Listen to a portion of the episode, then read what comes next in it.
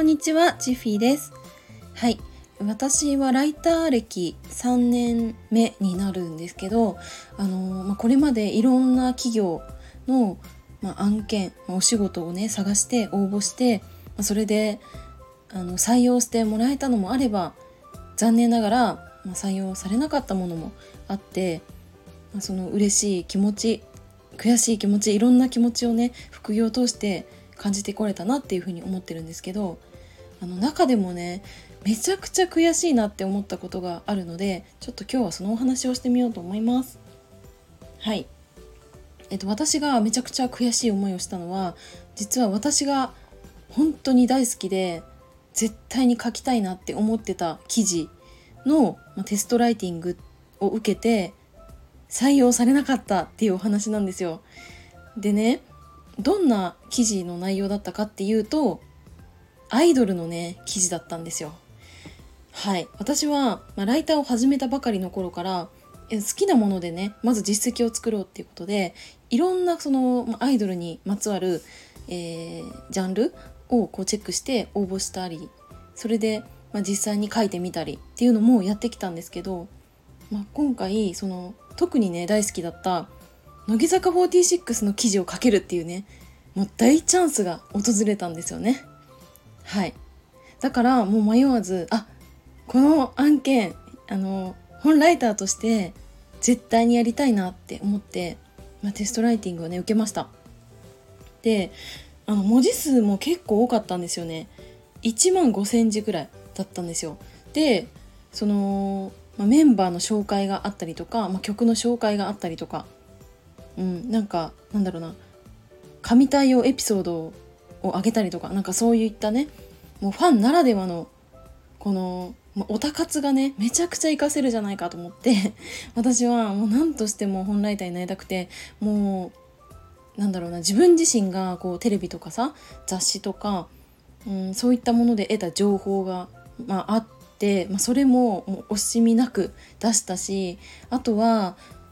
SNS でもうめちゃくちゃ調べてもう絶対誰も知らないような情報を見つけ出そうってことでね。もう隙間時間でもう調べまくったっていうのもあったし、うん、もうとにかくその今までの私そのオタ活にめちゃくちゃやっぱお金も時間もかけてきたからもうそれをねもう全部出してやろうと思ってで、まあ、そこの記事で、もうね、出しまくったんですけど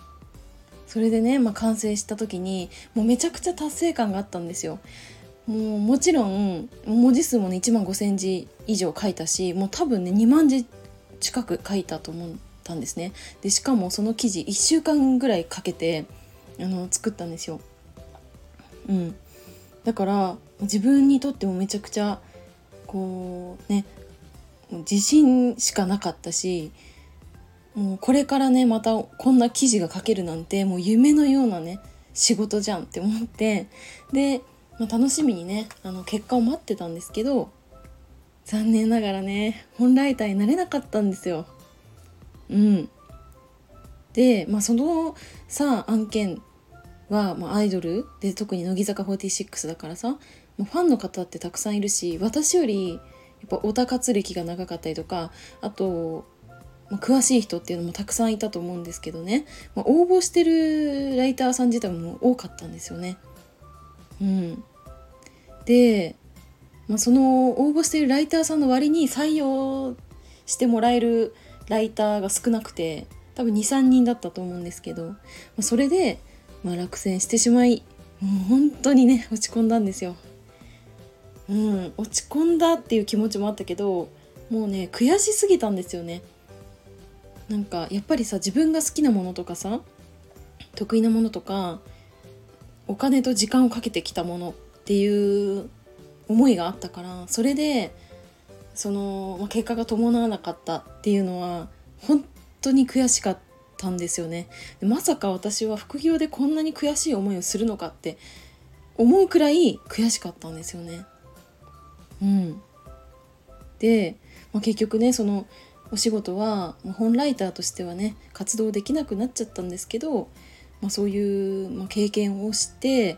私はそのやっぱ改めてその自分の好きなものとか得意なものとかうーんなんだろうな自分がこう伝えたいっていう思いっていうのは自分が思ってた以上にめちゃくちゃ強くてそうなね気がしたんですよね。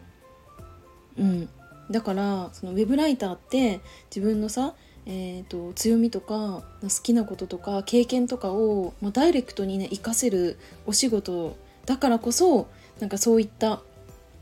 うんお仕事を取れないとかさそういう挫折を味わった時ってめちゃくちゃ悔しい思いをするんだなっていうふうに思ったんですよね。はいということで今回は私がウェブライターをやって特にね悔しいって思ったお話をしてみました。はい今日も最後までお付き合いいただきありがとうございました。バイバーイ。